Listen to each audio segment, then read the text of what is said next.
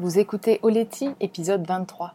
Un défibrillateur sous la poitrine à seulement 22 ans. Mon nom est Sarah Hébert et j'anime Oleti, le podcast qui te parle en toute simplicité de développement personnel, de yoga et des sports de glisse. Oleti, ça signifie merci en Jéhu, un des 28 dialectes de la Nouvelle-Calédonie, l'île dont je suis originaire. En solo ou à deux, je partage le micro avec des femmes inspirantes sur des thématiques variées comme l'alimentation, le bien-être, l'environnement, le voyage, les sports de glisse ou encore la maternité. Mon but est de te donner les outils qu'il te faut pour aller à l'essentiel et vivre ta vie de rêve. Après 10 ans sur les circuits mondiaux en windsurf, je suis devenue la pionnière du subfinesse yoga en France. Je sillonne désormais les mers du globe en voilier avec mon compagnon et nos deux petits mousses. Alors si comme moi tu as envie de croire qu'avec du cœur tout est possible, écoute bien ce qui va suivre. Dans l'épisode précédent, je te parle de notre traversée du Pacifique, 30 jours seuls sur notre voilier en plein océan avec deux jeunes enfants. Coucou, aujourd'hui il y a du vent au mouillage, alors j'espère que ça ne va pas te déranger pour entendre euh, ce que je vais te raconter car euh, l'histoire elle est peu commune, celle euh, d'une jeune fille, d'une jeune femme de 22 ans, en l'occurrence moi, qui s'est vue implanter un défibrillateur cardiaque sous la poitrine alors que j'étais sportive de haut niveau en planche à voile hein, et que de prime abord j'étais en excellente santé sans aucun antécédent cardiaque dans la famille. Et avant de te parler de ça, tu le sais peut-être pas, mais je suis la pionnière du stand-up paddle yoga en France. Oui, tu as bien entendu, du yoga sur une planche de stand-up paddle, c'est une pratique vraiment extrêmement ressourçante. Euh, tu n'as pas besoin d'être experte en yoga ni en paddle pour découvrir les bienfaits d'une voilà, pratique euh, zen sur l'eau en flottaison. Et d'ailleurs, si ça t'intéresse, si tu souhaites approfondir euh, cette pratique, je t'invite déjà à télécharger l'audio gratuit que j'ai réalisé pour que tu puisses réussir ta première séance. Et si tu veux approfondir, aller plus loin, j'organise donc une euh, formation en ligne en mai 2021, une Sup Yoga Teacher Training. Je te mets le, le lien en descriptif de cet épisode. Allez, maintenant je te raconte mon histoire. En décembre 2015, j'ai connu un des mois les plus difficiles de ma vie, voire le mois le plus difficile de ma vie, hein, je pense qu'on peut le dire. Euh, vous allez comprendre pourquoi. Euh, d'abord, euh, le lieu, la clinique de la baie des Citrons à Nouméa, en Nouvelle-Calédonie. Je monte sur le tapis roulant de mon cardiologue pour une visite cardiaque de routine parce que je fais partie de la liste ministérielle des sportifs de haut niveau en planche à voile. Et donc, voilà, régulièrement, on a un suivi médical à réaliser.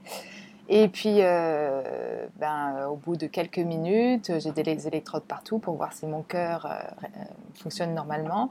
Et là, je sens ma poitrine battre de plus en plus fort et de façon complètement arythmée. J'ai vraiment l'impression, vous savez, d'être comme le loup dans The Mask qui voit la, belle pin-up passer et qui a son cœur bah, c'est pas le loup d'ailleurs, c'est The Mask, c'est euh, Jim Carrey. Il a son cœur qui sort de sa poitrine. Mais là, euh, c'était beaucoup moins rigolo. Et c'est vraiment, euh, c'est vraiment ce qui m'est arrivé avec un cœur qui battait donc très fort, de façon complètement arythmée. 280, 300 pulsations minutes se sont affichées sur l'écran du cardiologue. Derrière, il y avait ma mère, infirmière. Et se sont tout de suite regardés, j'ai tout de suite compris, le tapis s'est arrêté et euh, et, il y avait vraiment beaucoup d'incompréhension sur leur visage. Euh, souvent, les cardiologues, les spécialistes, les rythmologues m'ont dit qu'à de telles fréquences, normalement, c'était la fibrillation, la mort subite, ça ne pouvait pas exister. Enfin, en tout cas, c'était euh, extrêmement rare. Donc, devant eux, ils avaient une bizarrerie, mais, en l'occurrence, c'était, ben, sa fille pour ma mère, une amie pour, le cardiologue qui, est un ami de la famille. Et donc le verdict est euh, tombé, hein, euh, interdiction de, faire du sport, de monter les escaliers, de porter des choses lourdes, de danser. Il faut savoir en fait que, euh, et puis une évasane rapidement sur, enfin en l'occurrence pas une évasane parce que je faisais mes études en France, hein, mais un retour rapide sur la France pour faire des examens complémentaires et pour savoir si j'étais en danger de mort en l'occurrence. Il euh, faut savoir que ce mois de décembre, il était extrêmement euh, important et difficile pour moi. Je préparais les championnats du monde de planche à voile qui avaient lieu euh, en Australie c'était où à Perth? Non, pas Perth, Brisbane, je crois. Et tout pétait, hein, rien ne fonctionnait, mes cambers ne passaient pas bien, ça m'énervait sur l'eau. Et puis en réfléchissant, le médecin m'a demandé est-ce que tu as déjà eu ce genre de crise, ce type de crise? Et je me suis rappelé euh, ben, de la fois où je suis partie cinq jours avant, une semaine avant sur l'eau, énervée, j'ai tapé dans ma voile et là, boum, mon cœur s'est emballé de la même façon.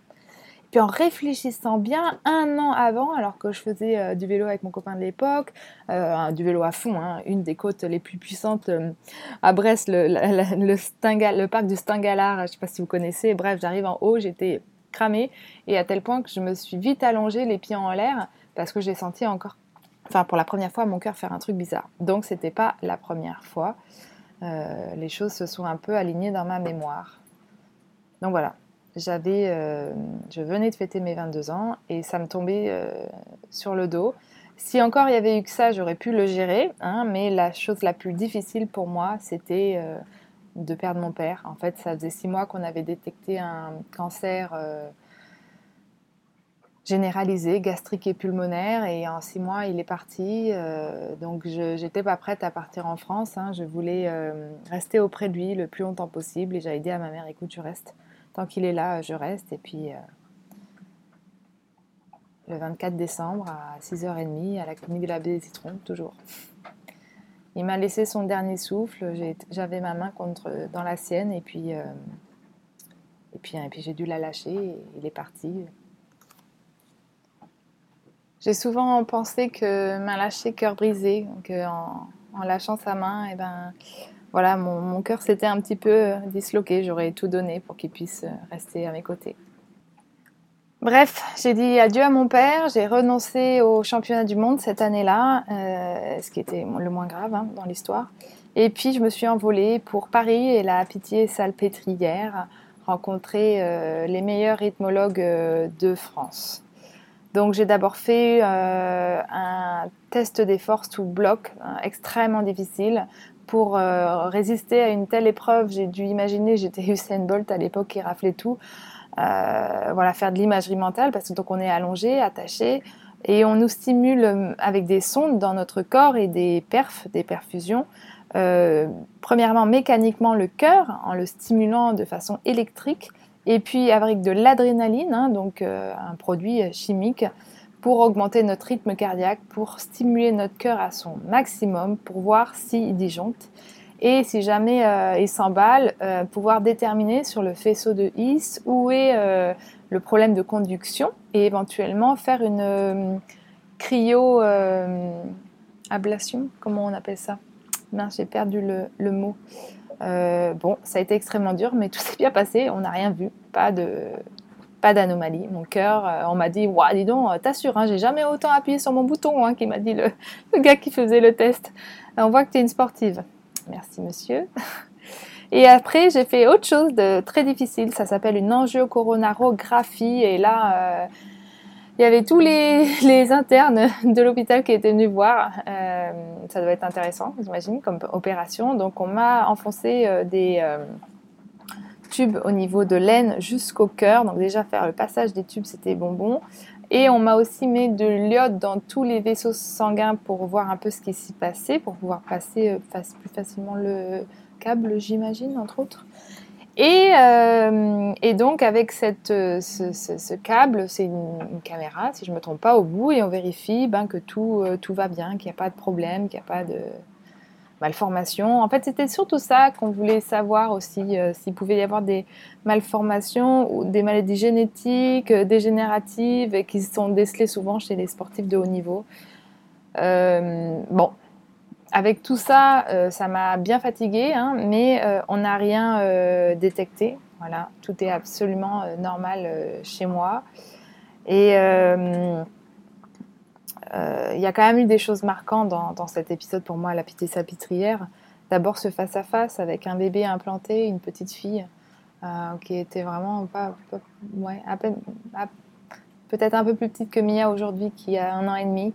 Et de voir ce tout petit bébé avec cet énorme boîtier sous la poitrine, cette cicatrice toute rouge et tout, je me suis dit que certes j'étais jeune pour avoir un défibrillateur, 22 ans c'est jeune, normalement c'est plutôt des gens plus vieux. Mais que finalement il y avait encore plus mal loti que moi. Et puis il y a eu euh, cette expérience euh, supranormale, euh, je sais pas comment on pourrait l'appeler. En fait, j'ai fait un malaise vagal hein, suite à tout ce qui s'est passé. Je me douchais, je me faisais encore un énième bain, une énième douche à la bétadine. Et puis là, mes forces m'ont quitté. Et je suis passée de l'autre côté, j'ai vu de la lumière toute blanche et j'ai discuté avec mon père sous un cocotier comme s'il était là, hein, vraiment. C'était pas, c'était pas comme un rêve, c'était bien différent. Et je me rappelle plus trop de ce, qu'on, de ce, dont on discutait, mais euh, c'était extrêmement euh, doux, plaisant, euh, voilà, rassurant, un chouette moment. Et quand je me suis réveillée et que d'un coup j'ai vu plein d'infirmières autour de moi qui m'injectaient des produits pour me ramener dans le monde des vivants hein, et pas dans le monde des mortels, puisque là j'étais plutôt du côté de chez papa eh ben, euh, j'ai mis quelques moments à me dire mais qu'est-ce que c'est que cet affreux cauchemar? Mais où suis-je? Et puis là, comme si vous saviez, on m'avait mis la tête en haut, en bas, en haut, en bas. Où est la réalité? Réalité, rêve, rêve, réalité. C'était assez déstabilisant. Bref, ça c'était pour un, un aparté. Quand je suis sortie de la pitette salpêtrière, les docteurs ils voulaient pas me laisser sortir en faisant euh, un défibrillateur portatif au cas où. Et d'ailleurs, ça date parce que du coup c'était euh, en 2006 et je me rappelle plus s'ils m'ont donné ce petit boîtier. Il me semble que oui, mais mais mais, mais je sais plus en fait. Voilà.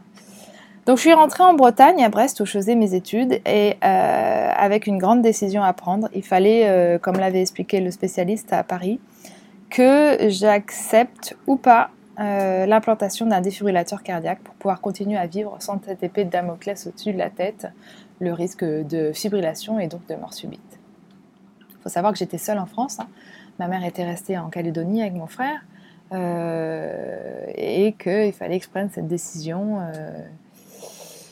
Comme une grande, euh, pas facile, euh, mais bon, c'est clair que moi je voulais continuer à vivre euh, à 100%, à l'époque à 200, hein. maintenant je me suis calmée, je parle plutôt de 100%, et, que, voilà, et que s'il y avait des solutions, fallait les prendre, mais ça m'impressionnait quand même.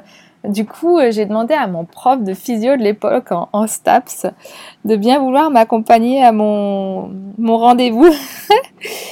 Euh, et, il est venu avec moi, merci. il est venu avec moi et euh, d'ailleurs je me suis encore un peu de euh, de la gêne parce que c'est quand même un examen médical. Il est rentré avec moi dans le dans le à la, comment ça s'appelait la cavale blanche à Brest.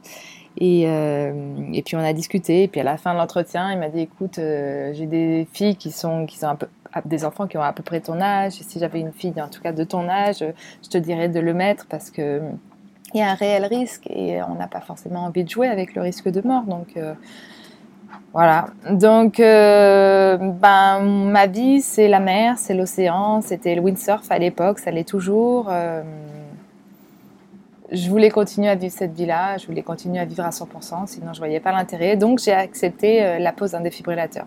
Mais je me rappelle encore de, ma sensation quand euh, le docteur m'a mis le def dans la main. Euh, c'était lourd, c'était gros. Imaginez que c'est un peu moins de deux tiers de la taille de votre nouveau smartphone, là, mais le même poids par contre, hein, donc c'est super impressionnant. Les pacemakers sont plus petits. D'ailleurs, les défibrillateurs aujourd'hui sont beaucoup plus petits que ce que j'ai eu. Hein. Moi, j'avais encore un, dinosaure à l'époque. Donc, je suis partie pour me faire opérer le 1er mars 2006 à la Cavale Blanche à Brest.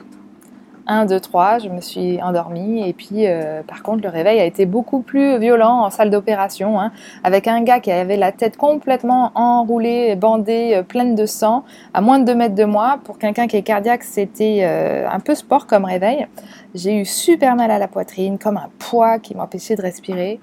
Il faut savoir que j'étais d'abord en, en, service de réanimation, mais qu'il leur manquait des lits, donc très vite ils m'ont changé de, de service, donc j'avais plus de morphine. J'étais passée avec euh, du paracétamol classique. J'avais mal, j'avais super mal. On était pendant euh, la semaine, euh, la semaine de la douleur. Donc je regardais des trucs à la télé où on disait qu'il fallait prendre en compte la douleur du patient, Puis moi je me plaignais et on me donnait que du doliprane, donc c'était un petit peu difficile. j'avais vraiment très mal à la poitrine. Je me demandais quand est-ce que je serais capable de retirer sur un wishbone parce que euh, mon médecin il m'avait dit qu'en effet ça devrait être possible que je retourne naviguer. Euh, il n'avait pas voulu me signer ma licence avant ma, mon opération. Il m'avait dit écoute, euh, On t'opère et puis on verra après. Vous comprendrez après pourquoi, hein n'est-ce pas? Euh, et j'ai aussi vécu des choses un peu, euh, une situation un peu loquace à l'hôpital. Euh, la nuit, d'un coup, je me suis réveillée, j'ai senti que la lumière s'était allumée et au-dessus de ma tête, il y avait un vieux qui me regardait presque nu avec un slip kangourou blanc, stoïque, au-dessus de moi. Là encore, mon cœur il s'est emballé. Je vous dis, question sensibilité cardiaque, on fait mieux pour gérer les patients. on a connu mieux en tout cas. Moi, c'était un vieux qui s'était perdu dans les couloirs. Je suis allée voir les infirmières. Elles m'ont dit Ah oui, c'est monsieur machin de la chambre bidule. Ça lui arrive de se promener. D'accord, merci. Je me suis endormie. voilà. La première prise de conscience, enfin en tout cas la deuxième, la première prise de conscience ça a été quand même quand je me suis réveillée hein, avec ce poids dans, ma poitrine. Je me suis dit ça y est, mon ange gardien est là. La deuxième, c'est quand on est parti au sous-sol de la cavale blanche et qu'on a fait cette radio et que là, bam, en transparence, on voyait ce défibrillateur énorme, ce corps étranger dans mes poumons. Euh, ouais, ça c'est super impressionnant. Mes craintes, eh ben, comme tous les implantés, c'était euh, le choc. Hein. c'est la principale chose euh, qui fait peur aux, porteurs de défibrillateurs cardiaques. Il faut savoir que quand un défibrillateur choque, soit on ressent comme un énorme coup de sabot dans la poitrine, soit on tombe dans les pommes. Donc c'est quand même un choc violent hein, puisque les sondes sont placées dans le ventricule. C'est comme vous savez à la télé là dans les séries comme Urgence où on les voit choquer les gens. Ben là c'est la même chose, hein, sauf que c'est un petit défibrillateur euh, dans le muscle pectoral avec des sondes qui vont jusque dans le ventricule du cœur. Ma deuxième crainte, c'était la rupture de sonde. Je savais qu'en tant que sportive, et parce que je lève un peu le bras, euh, il pouvait y avoir de l'usure au niveau de la sonde qui passait dans la euh, veine sous-claviculaire. Et donc, je voulais faire attention. Je me suis beaucoup renseignée. J'ai vu que c'était surtout les sports tels que la natation qu'il fallait éviter. Hum, bon, la planche à voile, comme je ne levais pas mon bras jusqu'en haut, sauf quand on fait des water starts, ça, devait, passer. Et euh, puis la dernière, ben, c'était quand j'ai commencé à reprendre tout doucement le sport, euh, la douleur violente qui restait encore présente dans, euh, dans mon muscle pectoral. Donc, ouais, c'est un peu impressionnant. Tu te demandes quand est-ce que tu peux vraiment tirer sur ton muscle, etc. Donc ça, c'était mes, mes trois premières craintes physiques. Hein. Et puis après, à ça, c'est rajouter euh, des craintes mentales, de savoir si je pourrais retrouver mon haut niveau, si j'aurais le droit de continuer à pratiquer, puisque euh, bah, j'ai quand même pu retourner à l'entraînement rapidement hein, avec mon groupe à, Saint-Pierre-Quiberon, à l'école nationale de voile. Et euh, c'est ce qui m'a sauvé d'ailleurs, hein, qui m'a permis d'accepter mon défibrillateur, de retourner tout de suite à ma passion, tout de suite à, l'océan. Je remercie mon coach de m'avoir poussé et de mes collègues d'entraînement de m'avoir tiré vers le haut et d'avoir fait comme si rien ne s'était passé, puisque je pense qu'ils se rendaient absolument pas compte de ce par quoi je, venais de passer, ce que je devais affronter au moment où j'ai repris euh, la planche. D'ailleurs, je me souviendrai toute ma vie de ce moment comme un des plus beaux moments de ma vie quand je suis retournée sur l'eau, un de ces euh, voilà, matins de après-midi de, d'hiver encore. Hein. On était en mars, avril, ouais, printemps, mais c'est encore un peu l'hiver. En, enfin, ça caille quoi en Bretagne il y avait du vent et puis euh, ça claquait dans ma voile, sur ma planche. J'étais éclaboussée par l'eau, le vent dans mes cheveux et quel bonheur de revenir sur ma planche. C'est vraiment ça qui m'a aidé à, à overcome, comme ils disent, à surpasser euh, les difficultés. Mm. Euh, sauf que les difficultés, en fait, elles étaient aussi devant moi et surtout devant moi puisque la Fédé m'a retiré euh, ma licence sportive. Aucun médecin ne voulait me signer euh, mon autorisation pour euh, reprendre les compétitions. Donc j'ai dû bah, d'abord discuter avec plusieurs pontes de la cardiologie pour être sûr que ma passion ne portait pas sur ma raison, que je prenais pas de trop gros risques à continuer à pratiquer, sachant que des risques on en prend tous les jours hein, dans la vie. c'est la vie, voilà. Moi, je pense que c'est ma philosophie. Hein, ça fait partie de la vie de prendre des risques. Et puis une fois que j'ai été rassurée, enfin rassurée, que je me suis fait ma propre opinion, on va dire, euh, bah, j'ai tout fait pour continuer à naviguer. Tout fait pour continuer à être sur l'eau. C'est pour ça que je suis née. Et c'est comme ça que j'ai été élevée. Et, euh, et qu'en plus, je sentais que j'en étais capable, que tout allait bien dans mon corps, que voilà, je portais un, je portais un défibrillateur, mais ça ne voulait pas, pas dire que j'étais handicapée. Euh, comme on m'avait pas trouvé de pathologie, moi j'avais juste à l'époque, on pensait que c'était une comment ça s'appelle? Une cardiomyopathie Non. Ah mince, une tachycardie ventriculaire. Alors moi, je une. Bref, on pensait que j'avais un problème au niveau de, des hormones catécholergiques qui sont libérées. J'ai les mots qui m'échappent un peu pendant le stress intense ou euh, l'effort intense, on a des catécholamines voilà, qui sont libérées. Euh, j'espère que je dis pas de bêtises. Comme quoi, j'ai oublié mon discours. Hein. À l'époque, je connaissais tout ça par cœur, mais euh, je crois que c'est ce qui permet donc la contraction du cœur pour s'adapter au stress ou à l'effort. Hein. Endorphine, endomorphine, je crois qu'elles jouent aussi là-dedans. Et chez moi, elles, elles ont pensé qu'elles étaient libérées de façon anarchique. Et voilà, que, c'était euh, pas bien coordonné. S'avérerait que c'était faux. Hein. Aujourd'hui, après plus de 10 ans euh, avec mon défibrillateur, en prenant des bêta-bloquants tous les jours pour euh, lisser un peu mon, mon, rythme cardiaque, j'ai plus de batterie dans mon défibrillateur, je prends plus de médicaments puisque mon cardiologue pense qu'en fait, il y a eu une erreur de diagnostic, que j'ai attrapé un virus cardiaque qui a provoqué cette tachycardie ventriculaire qu'on pensait catécholergique, mais en fait c'était simplement un virus. Donc tout va bien qui finit bien. Aujourd'hui, euh, j'ai encore mon défibrillateur, mais il me sert à rien. Mais je l'ai laissé parce qu'il est là. Et puis comme on ne peut pas enlever la sonde, ça sert à rien de faire une grosse opération pour enlever à moitié euh, le boîtier. Si un jour euh, j'en ai de nouveau besoin, ben, la cavité elle est déjà prête. Il faudra juste changer de boîtier et en mettre un nouveau. Donc bref, j'avais plus de, j'ai perdu ma licence en France, j'avais plus le droit de m'entraîner avec euh, mon entraîneur, avec mon groupe d'entraînement, j'ai perdu toute la médiatisation française, l'interdiction de naviguer en France, donc les sponsors en France. Je me suis retrouvée à la porte de chez moi, sans un sou. Il a fallu euh, bah, que je trouve des solutions et à force d'en parler, j'ai rencontré le directeur technique national de la Fédération de l'Arménie, donc euh, depuis, j'ai une licence arménienne à vie, je suis franco-arménienne et je navigue pour euh, l'Arménie. J'ai établi les premiers records de la voile pour l'Arménie. Euh, ben, il me semble que je réfléchis à ce que je dis. Ouais, c'est ça, je suis devenue championne d'Europe, vice-championne du monde et trois fois, pendant trois années sur le podium des du circuit mondial de planche à voile euh, pour l'Arménie. Et au niveau euh, des sous, en fait, euh, je me suis dit, tiens, mais mon message, il pourrait peut-être intéresser des entreprises de défibrillateurs. Et du coup, j'ai proposé mes services à plusieurs entreprises. Et c'est Boston Scientific, la marque de mon défibrillateur, qui a décidé de me soutenir. Donc ça, c'était une belle opération, très intéressante pour moi, puisque j'ai pu rencontrer tous les différents acteurs de la chaîne de production, de création, de livraison d'un défibrillateur cardiaque. J'ai voyagé un peu partout en Europe et aux US pour rencontrer ces gens dans les, dans les entreprises, dans les usines, euh, donner des conférences euh, face à 4000 personnes à la show américaine. C'était euh, vraiment assez unique comme expérience, vraiment.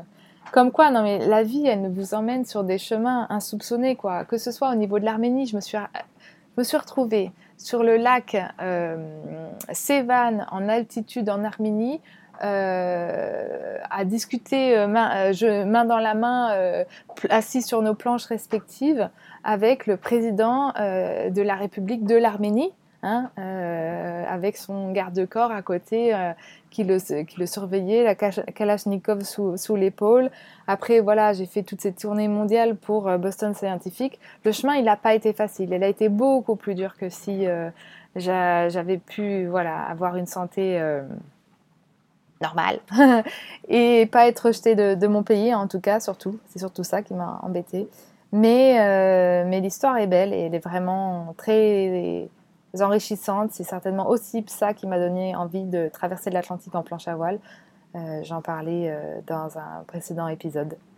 Comme quoi, euh, la vie, elle nous emmène sur des chemins parfois plus, plus riches que ce qui nous attendait. C'est, j'ai envie de dire, presque toujours dans les difficultés qu'on qu'on se surpasse, qu'on s'épanouit, qu'on se découvre, qu'on éclot un peu.